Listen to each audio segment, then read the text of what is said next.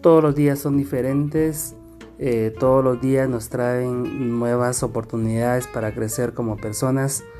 Todos los días aparecen en nuestra vida personas que nos eh, aman y personas que nos hacen daño.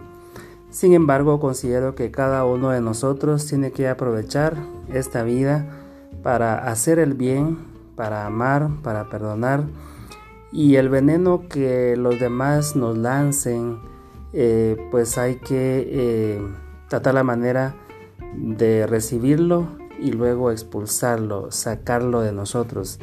Eh, tenemos que aprender a vivir y a caminar en esta vida con este tipo de personas.